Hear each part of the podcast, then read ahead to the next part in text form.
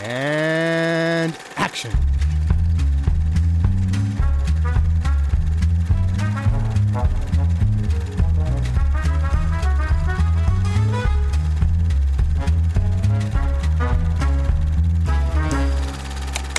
Okay. Hold it, hold it, wait a minute. Look, I, Jack, I think you've got much too much fill light. I mean, look, this is supposed to be a night scene. This it's full of daylight. Quiet, quiet back there. Oh, oh, I beg your pardon. Oh, oh, good evening. We wanted to take you behind the scenes for a moment to show you how we make our films. The friendly cooperation of many, many people is needed to bring you these stories. Prop men, makeup men, electricians, cameramen, all part of a team. I'm very proud of them, and they in turn.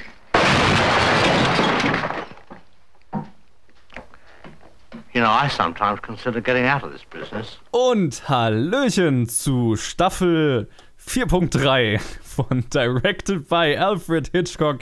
Wir fangen eine neue Staffel an und sind aus, also sind mal nicht in der üblichen Besetzung. Es ist der Luke zwar da. Ha hallo, hallo. Es ist ja ein Staffelanfang, das hatte ich ganz vergessen. Ich, ich auch, völlig. Oh mein Gott. Äh, Die letzten zwei Monate. Eh. Ähm, und aber es ist nicht Ted dabei, sondern Lee ist dabei. Good day, my lady. Und äh, keine Angst, Ted ist nicht weg. Äh, Ted kommt irgendwann wieder. Aber wir reden heute über The Lady Vanishes oder Eine Dame verschwindet. Oder goodbye, my lady. weil sie genau. vanished. Ah, Aus dem Jahr 1938. Äh, Hitchcocks 21. Film. Episode. Nein, nein, nein. Ähm, 23. Film, weil wir sind in Episode 22. So rum. Ja. Und wir äh, haben ja, es, es ist lange her, dass wir die, die letzte Episode der letzten Unterstaffel aufgenommen haben. Deswegen verzeiht uns, wenn ich etwas rostig geworden bin. Und auch die Vorbereitung für diese zwei Episoden war nicht so gründlich, wie ich es gerne tue. Einfach, weil ich extrem viel zu tun hatte. Vielleicht äh, ein kurzes Recap, wo wir herkamen, äh, was Hitchcocks Karriere angeht in der letzten Episode. Letzte Episode hatten wir äh, Young and Innocent besprochen. Äh, Hitchcocks vorletzten, also Hitchcocks vorletzter Film im Vertrag bei Gaumont, beim äh, britischen Arm von Gaumont. Und vielleicht erinnert sich der eine oder andere, für euch ist es ja wahrscheinlich nicht so lange her, als wie für uns jetzt in der Aufnahme, egal, dass äh, Gaumont mit, ein, ziemlich, mit äh, ziemlich finanziellen Schwierigkeiten zu kämpfen hatte, 1937, als dieser Film gemacht wurde. Und es äh, ja fast schon Déjà-vu-mäßig eine Entlassungswelle gab und darüber äh, geredet wurde, ob Hitchcock sein Gehalt überhaupt noch wert ist und ob man den nicht auch entlassen sollte. Aber wir haben letztes Mal gesagt, also Hitchcock äh, hatte eine unsichere Zukunft bei diesem Studio, sagen wir es mal so. Und wir greifen das Ganze hier mit diesem Film wieder auf im Jahr 1937 nach dieser Entlassungswelle und den äh, ständigen finanziellen Problemen in der britischen Filmindustrie wurde dann eben beim Studio bei Gaumont von den Chefs spekuliert, ob man Hitchcock seinen letzten Film im Vertrag noch machen lassen sollte oder ob man ihn einfach entlassen sollte und ausbezahlen quasi für diesen einen Film. Letztendlich wurde sich dazu entschieden, dass man ihn für diesen einen Film noch da behält, aber Hitchcock selber hatte ja schon mal Anstalten gemacht, nach Amerika zu wollen, die so ein bisschen nicht so erfolgreich waren. Und jetzt mit dieser neuen Pleitewelle in der britischen Filmindustrie war es für ihn endgültig genug und er hat seine äh, Bemühungen verschärft, Arbeit in den USA zu finden. Im, angefangen eben im Jahr 1937. Ähm, und ich würde sagen, ich, äh, bevor wir auf den Film genau eingehen, würde ich da kurz ein, ein, ein, eine kleine quasi erzählen, weil das ist tatsächlich um den Dreh dieses Films passiert, teilweise davor, teilweise danach. Also, wir haben in der letzten Staffel ja drüber geredet, dass äh, Hitchcock äh, von einer amerikanischen Agentur umworben wurde, von Myron Selznick und der Selznick äh, Talent Agency oder wie auch immer sie heiß, hieß. Aber Hitchcock ähm, hatte damals noch nicht äh, unterschrieben, weil er den Sinn nicht gesehen hat. Aber die sind trotzdem an ihm dran, an ihm dran geblieben. Und der äh, Chef dieser Agentur, Myron Selznick, hat auf Hitchcocks Bitte dann einen Kontakt zu seinem kleineren Bruder, dem Produzenten David O. Selznick in Hollywood herstellen können. David O. Selznick war später dann einer der wichtigsten, größten Produzenten, hat zum Beispiel vom Winde verweht gemacht, Gone with the Der Wind. Name sagt sogar mir was. Ja, genau. Hat man schon mal gehört. Und das ist ja bei Produzenten jetzt oft nicht, nicht so oft der Fall. Und äh, der war zu dieser Zeit mit äh, Vom Winde verweht tatsächlich beschäftigt. Deswegen haben sich die Verhandlungen ziemlich gezogen. Also die, der war schon interessiert daran, Hitchcock unter Vertrag zu nehmen, aber Hitchcock wollte sehr viel Geld. Also ein, ein deutlich höheres Gehalt, weil er in den USA höhere Steuern hätte zahlen müssen. Und ja, um sich denselben Lebensunterhalt leisten zu können, äh, hat er halt mehr Geld gewollt. Und deswegen hat sich das Ganze relativ lang äh, gezogen. 1937, als dann Sabotage gerade in New York rauskam, ähm, hatte dann Gaumont ihm angeboten, dass er, dass sie ihm eine Reise nach New York zahlen würden, damit er quasi da ein bisschen Promotion für den Film machen konnte. Und auch einfach, weil sie viele seiner anderen Filme ähm, auch in Programmkinos dann zur selben Zeit gebucht haben, um so ein bisschen so eine kleine Hitchcock-Retrospektive in New York in der Kun Kunstfilmszene sozusagen zu starten. Und ähm, Hitchcock hat das Angebot angenommen, ist nach New York gereist und hat da einige Meetings gehabt. Leider waren die aber auch alle nicht so sehr erfolgreich. weil David O'Selznick äh, hat er nicht ranbekommen, nur ans Telefon, weil der mit äh, vom Winde verweht äh, äh, beschäftigt war. Ein paar andere waren interessiert, aber keiner hat ihm ein Angebot gemacht. Und es war wohl alles äh, sehr frustrierend. Und was ihn am meisten frustriert war, dass äh, er hat halt viele Presseinterviews gegeben und so weiter. Und die amerikanische Presse hat wohl hauptsächlich, also mehr über ihn als Charakter und vor allem über sein Gewicht und so weiter geredet, als über seine Filme und ihn als Künstler. Und so ist er dann äh, 1937 wieder nach England zurück, etwas betröppelt und hat The Lady Vanishes gemacht. Und da kommen wir dann zu dem, zu dem Film, den wir heute besprechen. Der ist äh, mit Margaret Lockwood in der Hauptrolle und Michael Redgrave, Paul Lucas, May Whitty und äh, vielen mehr in äh, anderen Rollen.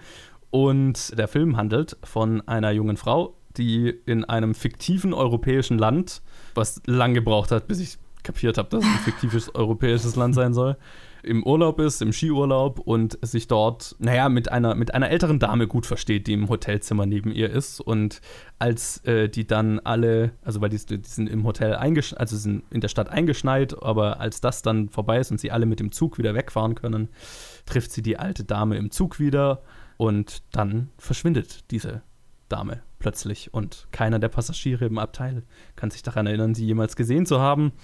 Und ja, langsam aber sicher zweifelt dann unsere Protagonistin an ihrem Verstand. Ein Plot, den ich dann in der Zwischenzeit schon ein paar Mal gesehen habe, was ganz lustig war, aber da komme ich vielleicht später dazu.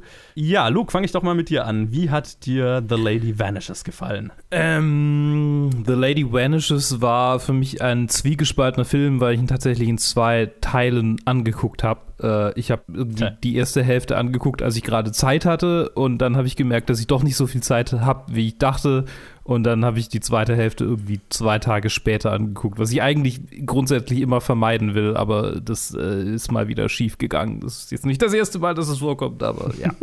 ähm, was mir daran gefallen hat, war, dass er ähm, sehr locker und sehr, sehr witty war, ähm, dass er immer wieder so, so kleine humorvolle Momente hatte, dass er, ich meine, man, man, ich, kon, ich, konnte schmunzeln, ich konnte hin und wieder auch mal lachen und äh, so diese, diese äh, Spy-Story irgendwie wieder ein bisschen aufgelockert hat, weil so alles in allem ist es ja also klar, ähm, es, es, hat, es, hat, es hat am Ende einen Twist, der, der nicht so in den anderen äh, Spionagefilmen vorkommt, aber gefühlt ist es irgendwie schon der vierte oder fünfte Spionagefilm und es wird bei weitem nicht der letzte sein.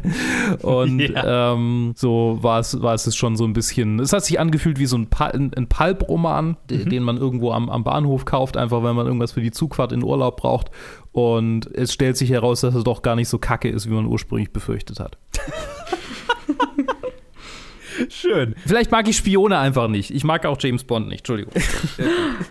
Fair. Ich habe den Film jetzt vor, ich glaube, zwei oder drei Wochen gesehen. Aber hat man nicht erst am Ende kapiert, dass es ein Spionagefilm ist? Und davor ist es eher so ein Is it a conspiracy oder nicht? Film. Hm. Ja. Ich habe ich hab den mit dem Hintergedanken geguckt, dass es ein älterer Film ist und dass es quasi für damals was Neues ist. Und es war jetzt der dritte Hitchcock-Film ever, den ich gesehen habe. Davor mhm. natürlich Psycho und The Birds. Das war, glaube ich, was jeder kennt. Aber ich finde, es hatte was ähm, so ein bisschen Miss Marple-mäßig, so diese, diese Agatha Christie-Novels mäßig, was mir persönlich mhm. total gefällt, was ich auch so äh, gerne mit meiner Mom oder so am Wochenende gucke. Und daher die Plotline hat mir gefallen. Ich fand das cool, dass man auch selber dann zweifelt, so, äh, kann das sein? Nee, aber wir haben sie doch davor schon gesehen.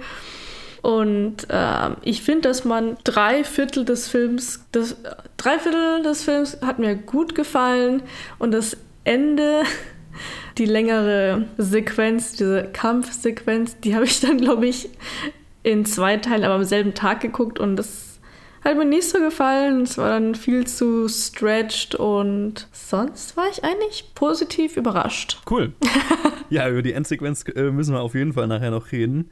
Ähm, ich fand den Film auch äh, einen, einen, soliden, ein, einen soliden Eintrag in die Hitchcock-Spionagefilmreihe. Hm.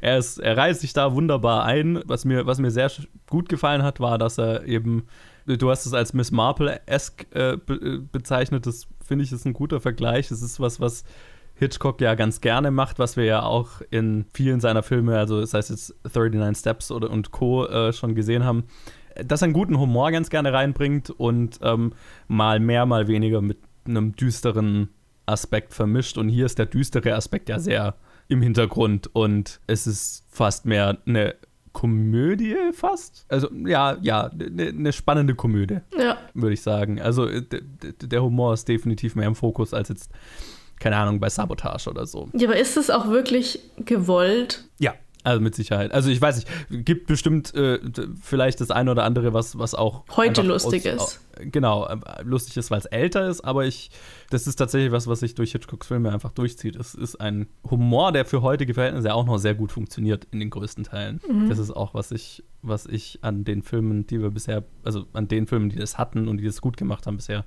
sehr gemocht habe. Und ich weiß, was du meinst, Luke, wenn du sagst, das ist irgendwie einer von einem Hitchcock-Spionagefilm, weil das ist so, die Formel, die da so ein bisschen drin steckt, die hat sich ja einfach jetzt schon so ein paar Mal wiederholt. Vor allem so dieses, dass du ein mismatched Paar hast am Anfang, die sich am Anfang, also die sich am Anfang nicht leiden können und dann unter den Umständen des Films gezwungen sind, sich besser kennenzulernen und sich über den Lauf des Films verlieben. Ja. Das ist ja wirklich jetzt eine Formel, die hatten wir jetzt bestimmt vier oder fünf Mal schon. Ja, wenn, wenn, wenn man, ja, ich meine, wenn man das nicht, wenn man noch die romantischen Filme dazu zählt, dann haben wir wahrscheinlich schon zehn von der Sorte. das, das, das, stimmt. Ich, genau, ich hätte so, also, also diese, diese äh, Romanzenformel und wenn man das dann kombiniert mit einem Spionagefilm, dann haben wir diese fünf, sechs Spionagefilme derselben Art, die wir bisher besprochen haben. Ja. Und da passt der ziemlich gut rein und auch ziemlich gut äh, qualitativ, finde ich, in die Mitte des Ganzen. Er ist sehr solide. Ich fand es tatsächlich ein bisschen merkwürdig, dass er kaum Musik hatte. Stimmt. Und ich habe das Gefühl, das ist mit ein Grund, warum sich diese Endsequenz für uns heute lang anfühlt. Hm, das ist weil die ist komplett musiklos. Stimmt. Aber zu dem Punkt, den du vorher noch äh, erwähnt hast, könnte man nicht sagen, dass es fast ein Qualitätssiegel dafür ist, dass es, ich sag mal, gut ist, weil diese Formel ja bis heute genauso eins zu eins verwendet wird.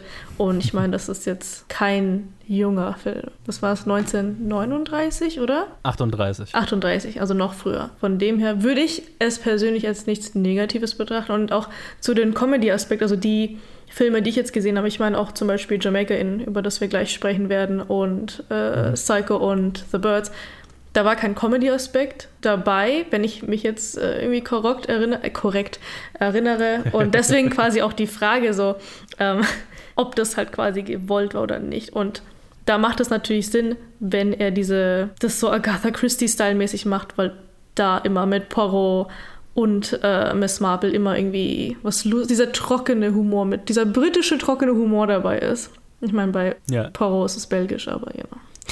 Ja. ja, nee, das ist, das ist definitiv bewusst drin. Also du, da hast du tatsächlich eher die ernsteren Hitchcock-Filme gesehen. Mhm. Lustigerweise, jetzt wenn ich so drüber nachdenke, die, die bekanntesten sind auch die ernsteren. Also so, wenn man jetzt keine Ahnung, das Dreier, also Vierer gespannt, Vertigo, Rear Window, Birds und Psycho hat. Die haben auch Humor drin, aber nicht, also nicht so. Ja, auch, auch Jamaica Inn hat Humor drin, aber da reden wir dann übernächste Woche drüber. Ja, ja, genau. Aber, aber es ist auch nicht auf diesem Level. Also das, das ist ja fast schon so, wie, genau, eine Miss Marple-Komödie ist, ist eigentlich ein guter Vergleich. Ähm, interessanterweise, also der Film basiert auf einem Buch einer Waliser Autorin, Ethel Lena White.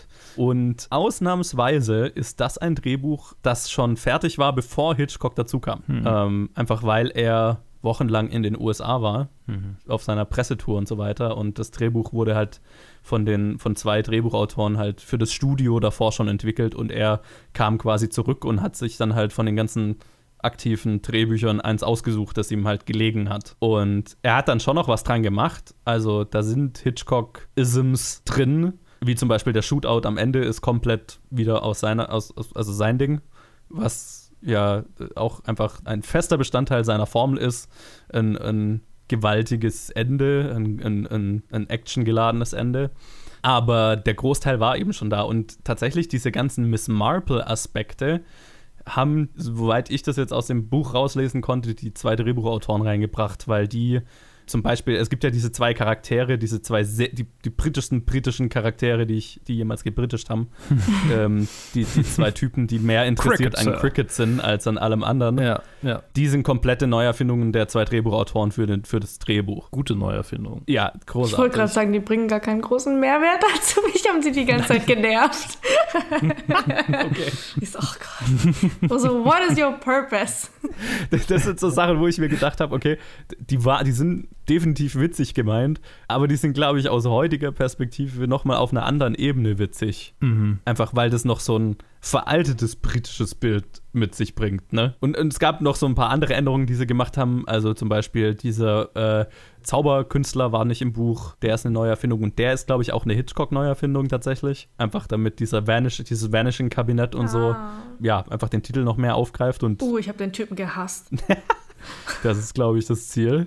Und wer auch eine komplette Neuerfindung ist, ist der Musiker, mit dem sie sich auf die Suche nach allem macht. Also im Buch ist es wohl so, dass sie halt alleine in dem Zug rumstochert und langsam durchdreht. Hm. Also ja, sehr viel geändert vom Buch und halt alles, was irgendwie den Film lustiger und, unter und, und, und, und spaßiger macht, ist, glaube ich, so, wenn ich das richtig verstanden habe, alles eine komplette Neuerfindung. Das finde ich jetzt eigentlich schade, weil ich hätte gern so ein klaustrophobischeres Ding gehabt, wo sie, wo sie halt so, so eine aller keine Ahnung. Mehr auf den mentalen Aspekt eingehen. Ja, ja, ja. Ist sie verrückt oder nicht? Ja, das wäre viel genau. cooler gewesen, glaube ich. Hat jemand von euch den Jodie Foster-Film Flight Plan gesehen? Nee. Nee.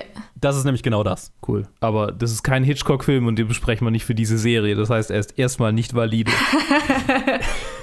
nee, aber das, das ist tatsächlich, woran ich mich erinnert gefühlt habe, mhm. wo ich, also, wo ich äh, den Film geschaut habe, weil Flight Plan ist ein Film, den ich keine Ahnung, in meiner frühen Jugend, wo ich angefangen habe, mich für Filme zu interessieren, das war so ein Film, den ich mega gefeiert habe. Ich habe ihn ewig nicht mehr gesehen, weiß nicht, ob er noch gut ist, aber ähm, da geht es darum, Jodie Foster ist in einem Flugzeug mit, ich weiß jetzt nicht, es ist, glaube ich, ihr, ihr Kind. Mit ihrer Tochter? Tochter, Sohn, ich weiß es gar nicht mehr ja, Tochter. Und dann schläft sie ein, wacht wieder auf und die Tochter ist weg und niemand im Flugzeug erinnert sich dran, dass sie eine Tochter hatte überhaupt. Geil. Mhm. Also selbe Story. Und dann ist halt die Frage, ist sie durchgedreht oder ist hier eine Verschwörung am Berg? Sehr gut. Das klingt ja, und, gut. Und das ist, das ist genau das. Das ist das ohne den Humor. Aber gibt es eine Koalition äh, zu den ähm, Agatha Christie-Filmen? Wann wurden die denn verfilmt? Weiß das jemand zufällig? Vielleicht war das ja. so irgendwie im Trend, dass sie das mit übernommen haben. Äh, also sind auch schon das recherchieren. Also ich habe ja das Gefühl, ähm, dass Agatha Christie einfach so ein, so ein, so ein pur britisches Krimi-Ding irgendwie ist dass, dass äh, alle, die nach ihr kommen, was irgendwie äh, britischen Krimi angeht, nicht anders können, als von ihr zu stehlen. so ein bisschen wie, wie Tolkien für, für die Fantasy etwas war, was, glaube ich, Agatha Christie für, für Krimi ist. Vielleicht, ja, vielleicht ist das übertrieben. Vielleicht kann es sein, dass wir auch total krass Agatha Christie mit äh, der ganzen Story verbinden ist, weil die Dame, die verschwindet, ja älter ist und so Marple-esque ist. Also die, die bekannten Agatha Christie-Verfilmungen, die, die wir immer so im Kopf haben, sind aus den 60ern. Mhm. Oh, okay. 60ern, 70ern. Aber ihre Bücher. Und es gibt durchaus auch Verfilmungen aus den 30ern. Zwei habe ich zumindest jetzt gerade im Vorbeiscrollen gesehen. Wie alt ist die Frau denn? War die denn? Wann hat die denn Agatha geschrieben? Agatha Christie war 1890 bis 1976. Ja. Also ziemlich okay. genau Hitchcocks Zeitgenossin. Ja, ich meine, vielleicht ist es auch ein bisschen die, die, die, ähm, so, so als, als Deutsche äh, ähm, kriegt man, äh, hat man, glaube ich, ein bisschen anderes Bild vom, von, von Großbritannien und Krimis in Großbritannien. Ne, also so diese, diese Edgar Wallace-Sachen zum Beispiel sind, sind ja da drüben überhaupt nicht so populär und hier sind die irgendwie voll die Kultdinger mhm. wegen den deutschen Verfilmungen. Andererseits, Agatha Christie ist, glaube ich, einfach weltweit. Ja. Also zumindest halt so äh, Tod auf den Nil und Mord im Orient ja. Express. Das ja, aber ich meine, Zeit, äh, Zeitgenossin kann ja gut sein, dass es, dass es dann irgendwie sich, sich, dass es ein bisschen davon inspiriert war, von den ja, Büchern also zumindest. Ich meine, dieser Stil, dieser, diese Kombination aus Kriminalfall und ähm, sehr trockenem britischen Humor ist definitiv was, was so in den 30ern gefühlt entstanden ist und wo Hitchcock maßgeblich dran beteiligt war, würde ich jetzt mal sagen. Hm. Ich glaube, so weit würde ich mich aus dem Fenster legen und das behaupten. Oh Mensch, es gibt Rassismus und Antisemitismusvorwürfe gegen Agatha Christie. Ja gut, gegen wen nicht? What? Okay. Ja, ich meine, damals waren ja, gut, sie irgendwie ich mein, alle antisemitisch. Also Es waren die Dreusker-Leute. ja. okay, wenn du wenn du wenn du es gerade ansprichst, dann lass uns doch mal theoretisch, weil das ist mir das ist was was was mir so leicht aufgefallen ist, als ich den Film geschaut habe und dann habe ich es hinterher in irgendeinem Review gelesen, habe mir gedacht, ja no shit, so die politischen Untertöne, die der Film hat, vor allem das Ende, was ich sehr witzig fand. Also, ne, der Film ist 37 entstanden, 38 rausgekommen, mhm. ähm, direkt um die Machtergreifung Hitlers äh, drumrum und äh, danach halt. Und das endet damit, dass ein äh, fikt im fiktiven europäischen Land, was durchaus sehr deutsch angehaucht ist, ein Shootout zwischen den äh, Zugpassagieren und einer, ja, keine Ahnung, nennen wir es mal faschistische Truppen oder Grenzpolizei oder was auch immer äh, stattfindet und die, die britischsten Charaktere sagen, öh, wir, wir sind doch britische äh, Staatsbürger, uns wird man nichts tun. und dann sogar einer so weit geht, äh, zu sagen, äh, ich, hier, ähm, er könnte doch einfach mit denen reden und mit seiner weißen Fahne rausgeht und halt direkt erschossen wird. Was halt wohl eine bewusste Anspielung auf die Appeasement-Versuche Großbritanniens gegenüber Hitler waren. Mhm. Interessant. Sehr ja. schön. Was so im Nachhinein sehr offensichtlich war, aber äh, während ich es geschaut habe, ist mir nur so, ja, okay, also wenn das keine Anspielung auf deutsche Truppen ist, dann weiß ich auch nicht. Ja. Ich habe eher so einen so, italienischen Vibe bekommen. Wegen, wegen, ich meine, sie sprechen, ja, ja, sie spre also die Sprache klingt sehr Kombination aus Skandinavisch, Deutsch und Italienisch, finde ich. Ja. Mhm. Aber das würde ja auch in dem Kontext Sinn machen. Wenn ich mich korrekt erinnere. Ja, die Achse Stimmt, des Bösen. Ja. Alles, was irgendwie faschistoid angehaucht ist. Japanisch fehlt. Ja, genau. Das wär, das wär die kannst weird. du jetzt halt nicht in ein fiktives europäisches Land irgendwie mit, ja, mit ich glaub, einpflegen. Ich glaube, die kamen auch ein bisschen später dazu, zu der ganzen Truppe. Ja, ich meine, es hatte, es hatte für mich ein bisschen Grand Budapest-Vibes äh, irgendwie, weil Oh mein Gott, sie sind warum ein, ist in einem Zug. Äh, es kommen äh, quasi Nazis, aber nicht wirklich die Nazis, sondern halt so ein Symbol für die Nazis in ihrem, in ihrem ausgedachten Holy Land. Holy shit. Ja. Es ist, es ist 100% Grand Budapest Hotel. Andersrum, oh, also Grand Budapest Hotel ist bestimmt von diesem ja. Film auch inspiriert. Also. Äh, das ist kein Zufall. Das, äh, vor allem die Uniformen sehen auch noch ähnlich ja, aus, ne? Ja, ja. Stimmt. Ja. Krass. Ja, ja, und vor allem halt auch so die, die, diese Fake-Sprache und, und dieses fiktive Land, was, was so ein schöner, schöner Mischmasch aus allem Klischee zentraleuropäischen Bildern ist, die man so hat, ne? Die Berge und die Berglandschaften und so. Das, ja, ja. gute, gute, gute, äh, äh gute Parallele. Können wir mal über eine Anfangsszene sprechen? Jawohl. Und zwar, also das heißt, in den Anfang rein äh, sieht man ja die ältere Dame, ich habe leider vergessen, wie heißt sie? Freud? Nein, Fo Froy. Froy, Die ja. Miss, Miss oder Froy. Mrs. Miss Froy. Äh, sieht man ja, wie sie aus dem Fenster rausschaut und da ist so ein Straßenmusikant und der wird umgebracht. Wird er umgebracht, weil er die Melodie, die sie überreichen muss, irgendwem weiter vermitteln möchte, die gespielt hat? Oder gab es einen anderen Grund, warum er ermordet wurde? Oh. Das habe ich irgendwie verpasst. Genau deswegen, so wie ich es verstanden habe. Also sie ist quasi Teil von einem Spionagering, die ein, eine Melodie haben, die quasi ein Code für was ist. Mhm. Eine kodierte Message in einer Melodie. Und sie kriegt quasi die Message von diesem Musikanten und der gibt sie ihr quasi, singt sie ihr weiter, bevor er umgebracht wird und dann soll sie halt ums Eck gebracht und sie ist dann, ist es quasi ihre Aufgabe, das dann aus dem Land zu bringen, diese Informationen, die wir ja nie erfahren, was es genau ist. Ein weiterer Hitchcock-McGuffin, der nicht wichtig ist am Ende. genau, und sie soll eben auch ums Eck gebracht werden, bevor sie diese Melodie weitergeben kann. Und das wird dann vereitelt von unseren zwei Protagonisten. Ah, okay. Aber das hat auch lange gedauert, bis ich das kapiert. Also ich meine, bis zum Ende logischerweise, wo sie erklärt, dass es halt die Melodie ist, die, die Message ist. Ich hatte ja. komplett vergessen, dass es diesen Typen gab. ja, aber auch total verständlich, weil das war so eine kleine, kurze Szene und da kannte man die Melodie ja noch gar nicht. Ja. Oder wusste nicht, dass es sich um eine Melodie handelt. Ich habe mir nur gedacht, oh, die Melodie ist bestimmt wieder wichtig, weil sie so penetrant und so, ja, so offensichtlich einge eingepflanzt wurde da an der Stelle. Ja, wo du es gerade sagst, die war wirklich penetrant, weil ich dachte mir so, ja, irgendjemand hatte keinen Bock mehr auf die. so, shut up. Ach so, bitte. Hör auf mit deinem Rumgejaule. Ja. Der, der, der, hat ja auch noch, noch dann noch irgendeine Münze fallen lassen. Das habe ich nicht kapiert, weil die ist dann nicht mehr aufgetaucht. Vielleicht war das ein, ein, ein weiterer Plotpunkt, den sie aber vergessen haben, wieder, wieder einzuführen. Ja, oder rausgeschnitten haben oder sowas, das habe ich mir gedacht, weil es war so, ich erinnere mich, der, der, da kommen diese Schattenhände und reißen ihn quasi in, in Schatten und er wird erwürgt und lässt halt so eine Münze fallen und wir fokussieren so auf diese Münze runter. Und ich habe mir so gedacht, ah, mal schauen, wo diese Münze wieder auftaucht. Ja. Und entweder ich habe es übersehen oder sie kam nicht mehr vor. Ja, ich habe auch total genau auf die Hände geguckt und so, okay, wer macht das gerade? Was heißt das? Sind das Männer- oder Frauenhände? Und. Stellt sich raus. Aber ich finde das total cool, weil ich habe mich am Ende, also ich fand den Film total interessant und so. Am Ende habe ich mich geärgert, weil ich mir dachte so, okay, sie ist eine Spionin, aber Warum? Wegen was? Weshalb? Und wenn man jetzt den historischen Aspekt mit reinnimmt, macht das alles Sinn. Und jetzt bin ich wieder content, weißt du?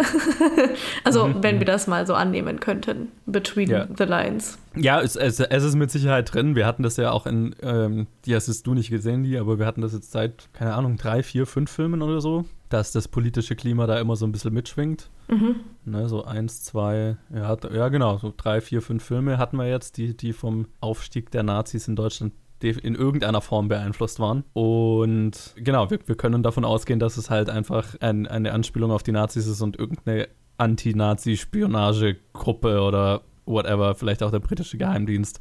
Aber es ist halt wieder ein Fall von oder ein Beispiel für, für, für was, wo, wo Hitchcock halt äh, nicht daran interessiert ist, zu erzählen, was der MacGuffin ist, was das ist, wohin, wo alle hinterher sind. Es ist nur wichtig, dass dass es dazu reicht, dass der Plot vorangetrieben wird. Mhm. Kann man auch sagen, ich meine, ihr seid ja irgendwie die Experten, ne? dass das damals auch einfach nicht eine Priorität war und der Zuschauer von heute eigentlich viel mehr erwartet, eine komplett abgerundete Story eher. Das habe ich mich tatsächlich den Eintrag auch gefragt und ich bin zu keiner zufriedenstellenden Antwort gekommen, weil tatsächlich finde ich, find ich das eigentlich geil und habe da weniger ein Problem damit, wenn Dinge unbeantwortet bleiben und auch nicht wichtig sind und vielleicht auch, also auch, ich bin, habe so gar nicht mal ein Problem damit, wenn manche Dinge nicht mal wirklich in, in logisch, 100% logisch sind, wenn man sie dann realistisch hinterfragt, mhm. solange es in, im Film emotional funktioniert, sagen wir es jetzt mal so, ne? Bin ich da, habe ich überhaupt kein Problem damit, über sowas hinwegzusehen. Aber ähm, wir haben ja schon mal, ich weiß, ich weiß nicht, ob es Top 250 oder Directed by war, irgendwo haben wir dann ja mal über so die, die, die relativ moderne Nitpicky Art Filme zu besprechen geredet, so la ähm, CinemaSins und so weiter, die sowas dann irgendwie so ein bisschen kaputt gemacht haben. Und ich müsste jetzt die ganzen Filme hinterfragen, die wir in den letzten paar Jahren besprochen haben, um zu schauen, ob das heute noch so ein Ding ist, aber gefühlt nicht so, ne? Mm. Also Filme zu machen, die jetzt, die auf sowas jetzt so ein bisschen scheißen und sowas nicht erklären. Nicht wirklich, ne. Ich glaube, unsere Gesellschaft ist es einfach sowas von gewöhnt. Und man kann ja auch irgendwie war der Zuschauer von damals simpler? Ja oder nein? Ist eine kontroverse Frage, die man, glaube ich, so nicht einfach in den Raum stellen kann. Aber das ist wieder eine Sache, ich habe das jetzt auch, ich lese jetzt ein bisschen mehr so klassischere Literatur und da kommt es ja auch öfters vor, es sind ältere Bücher. Und mhm. äh, da wird auch nicht alles erklärt. Und dann rege ich mich eine halbe Sekunde lang auf, wenn ich das Buch fertig gelesen habe und ich so, hä, warum dies, jenes? und danach kommt einem ja in einem Sinn, was heutzutage ja nicht mehr der Fall ist. Das ist jetzt alles wird bis wird tot erklärt, aber man kommt nicht auf die Idee selber, also instantly auf die Idee oder ich selber nicht auf die Idee zu denken so, warum? Oder versuch die Sachen zusammenzuführen und zu verstehen, warum das der Fall ist. Mhm. Und dass damals auch vielleicht nicht so viel Media und Content die ganze Zeit da war, dass die Leute auch vielleicht viel mehr so Kunst appreciated haben und viel mehr darüber nachgedacht haben und das jetzt mal ein Film war, über den man eine Woche oder zwei Wochen gesprochen hat und mit jedem drüber gesprochen hat, weil damals auch nicht so viele Filme liefen im Kino. Und heutzutage, wir ballern uns so viel Content rein, man redet einen Tag drüber und dann on to the next one. Schon, ja. Jetzt wird's philosophisch. Nee, aber das ist schon, also das ist schon richtig. Und, und ich meine, also wenn, wenn man sich überlegt, wie irgendwie so die ersten Filme aussahen, die die Leute komplett irgendwie äh, weggeblasen haben, so, oh, der Zug trifft uns gleich. Klar hast du da eine, eine, eine Evolution von, von Zuschauerverhalten und, und auch dem, was der Zuschauer von einem Film will. Und ich, ich bin mir ziemlich sicher, dass es, dass es ein, ein, ein schleichender Prozess war, dass Filme immer elaborierter sein müssen und natürlich auch visuell immer elaborierter sein müssen. Insofern ähm, würde ich nicht sagen, dass die, dass die Menschen damals simpler waren in ihrem Guckverhalten, sondern eher wir sind zu advanced. Ja. und müssen uns vielleicht wieder halt einfach, Ich würde es nicht mal irgendwie advanced nee. oder, oder fortgeschritten nennen, sondern einfach nur anders. Es ist eine reine Gewöhnung. So, ne? ja, ja, Fast sogar auch Verwöhnungssache. Hm, vielleicht. Mit, mit, Sicherheit, ja, ja. Also ich, ich drift jetzt, glaube ich, komplett ab, aber das macht auch, also wenn ich jetzt irgendwie drüber nachdenke, es macht total Sinn, warum so angsty Teens voll auf so alte Filme stehen und komische Filme, weil die doch in der Phase sind, wo man in alles reininterpretiert und die Filme, die nicht quasi straight up das sind, was sie sein sollen oder das sofort das darstellen, die sind dann irgendwie beliebt und man ist edgy und cool, weil man einen Film mag, wo man Sachen reininterpretieren muss. Das ist mir gerade ein kommender Gedanke. Ich meine, es ist ja auch, also ich glaube, man kann das auch nicht so pauschal sagen, irgendwie Filme heutzutage erklären viel mehr. Mainstream-Filme ja. heutzutage erklären viel mehr. Das stimmt. Ist, glaube ich, ja, die korrektere Aussage so, ne? Weil es gibt ja durchaus einfach äh, ganz stinknormalen äh, Indie-Film nach wie vor, der weitaus äh, weniger das Bedürfnis hat, dir alles so zu erklären. Aber halt so dieser, der klassische äh, Hollywood-Blockbuster, der für das breiteste aller Publikums, äh, für das breiteste mögliche Publikum äh, äh, gemacht wird, der ist halt dann durchaus so gefocus grouped und durchgeplant, äh, dass da möglichst auch hinterher auch jeder Zuschauer hoffentlich befriedigt ist und nicht mit irgendwelchen Fragen rauskommt, die dann äh, äh, negative Kritiken nach sich ziehen könnten oder negatives Word of Mouth, so, ne? Mhm. Also ich kann da so einen super coolen Film, den ich letztens gesehen habe, ähm, Bob. Für alle, die es nicht wissen, directed by Johannes Schmidt. ähm, ja, und Award-winning Film, bitte. Auch ein Fall, wo ich Stunden damit verbracht habe. Ich meine, ich habe von dir deine Version gehört und ich habe mhm. auch irgendwie meine Theorie, Philosophie dazu. Und das war ja auch ein Aspekt, äh, den du mir auch damals genannt hast. Du wolltest das nicht erklären und du willst das, also das hast du damals gesagt, dass du auch willst, dass die Leute sich selber überlegen, wieso, weshalb, warum. Und ich finde es cool. Ja. Und ich habe noch so einen nervigen kleinen Vergleich. Ich weiß, es ist Literatur, aber auch dieses Buch zum Beispiel, das ich gelesen habe, ähm, das ist total random, wenn, wenn man es einfach so liest. Und es gibt einen Film dazu, We've Always Lived in the Castle. Und im Film werden die ganzen Sachen, die komplett offen gelassen werden, erklärt, so wie ich das mhm. äh, gelesen habe, aber im Buch nicht. Und das ist eine Neuverfilmung, die jetzt, keine Ahnung, 2013 oder 16 oder so rauskam. Ach. Und das ist nochmal so ein, so ein kleiner Nachweis für die Mainstream-Media, finde ich. So, warum sogar Literatur mhm. äh, ändern? Ich meine, ja, Creative Freedom für denjenigen, der es geschrieben hat, aber warum? Es muss nicht immer sein. Ja, ja, ja, total. Und ja, ich meine, es ist ja eher eine, eine Sache von, von Remakes, von alten Filmen oder Neuverfilmungen. Die Änderung oder die Modernisierung, die oft gemacht wird, ist, dass mehr erklärt wird, was meistens eher hinderlich ist. Zurück zu The Lady Vanishes. Ja. Ich erzähle noch eine kleine nette Geschichte und äh, dann können wir mal über die Charaktere reden, die haben wir noch gar nicht angesprochen. Ähm, das fand ich ganz süß. Äh, Hitchcock hat wohl an einem Drehtag mal das äh, Set des äh, Dining Cards, des Speisewagens, gemütlich einleuchten lassen und hat dann das ganze Set äh, räumen lassen für eine Stunde oder so, damit er mit seiner dann zu dem Zeitpunkt neunjährigen Tochter ein gemütliches äh, Dinner haben konnte, wo sie dann quasi Orangensaft aus Champagnergläsern getrunken hat und so weiter. er hat, hat quasi mit seiner Tochter ein fancy, fancy Dinner im Speisewagen gemacht. Cute. Fand ich sehr süß. Da kommt gleich mal die nächste Frage. Wurde das auf einem kompletten Set gedreht oder hat sich der Zug bewegt, weil es sah echt echt aus? Manchmal. Ähm, oder ich weiß es nicht. Also ja, nee, ist komplettes Set. Komplett äh, ist in einem, das habe ich mir jetzt nicht aufgeschrieben, aber ich habe es mir relativ gut gemerkt, glaube ich. Ist in einem der kleineren Studios in London gedreht worden, einen der älteren Studios, wo es das berüchtigt dafür war, dass, dass du da nicht viel Platz hattest was immer für so Drehs verwendet wurde, die halt billiger sein mussten. Und wir haben ja gerade geredet, die, die finanziellen Probleme, die das Studio zu der Zeit hatte, wodurch Filme wieder billig produziert werden sollten. Und deswegen spielt auch der ganze Film im Prinzip in einem Zug. Und die haben halt einfach so, keine Ahnung, drei, vier, fünf Zugwägen in diesem, in diesem Studio gebaut. Und das, was du halt vorbeifahren siehst, sind alles äh, äh, Back äh, Projections. Also da läuft ein Projektor, der das projiziert, das vorbeifahrende Aber voll Material. gut gemacht. Also es ist mir, es, wenn es total fake aussehen, ausgesehen hätte, aussehen würde, aussieht, dann wäre es mir, glaube ich, ziemlich stark aufgefallen. Oder ich habe mich so krass. Also ich glaube, es war gut gemacht. Mir ist es nicht aufgefallen. Ja, ja, ja, durchaus. Also es ist auch, es war quasi so das, das Spiel, das sie bei, beim Machen dieses Films gespielt haben, quasi so viel wie möglich aus so wenig Platz, wie dieses Studio halt hergegeben hat, zu machen.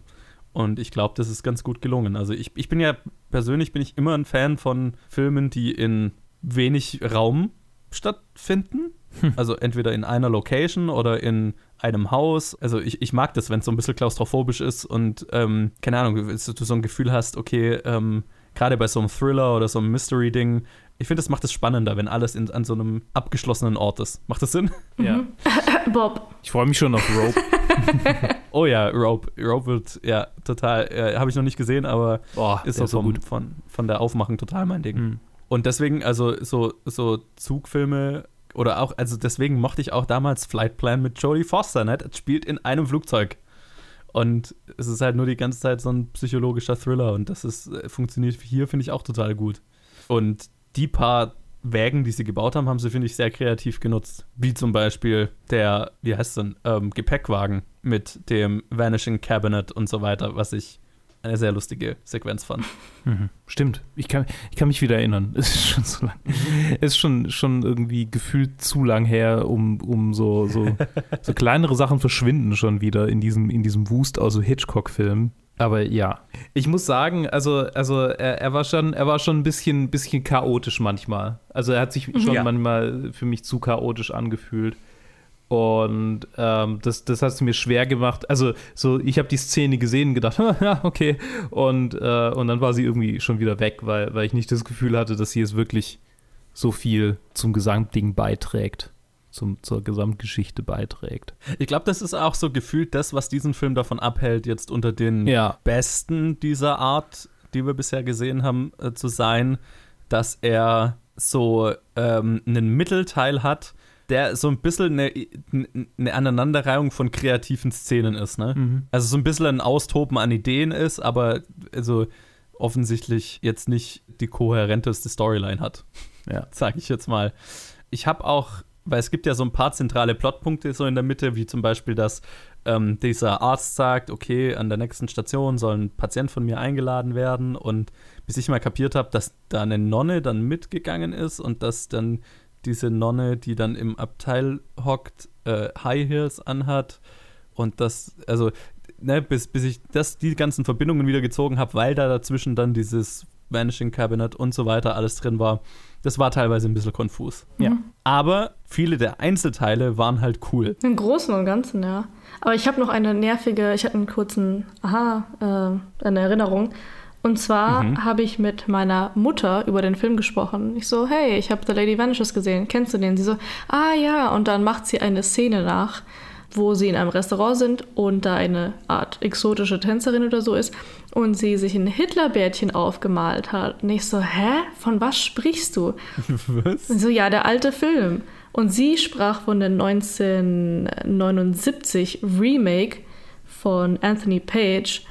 Und da sind Nazis im Restaurant. Da hat sie hm. die Szene rausgesucht und da sind Nazis im Restaurant und diese Tänzerin, die auf dem Tisch steht und tanzt, hat ein Hitlerbällchen aufgemalt. Und ich meine, diese Restaurantszene gibt es ja auch am Anfang, wenn sie alle essen wollen, aber ja. es gibt kein Essen mehr.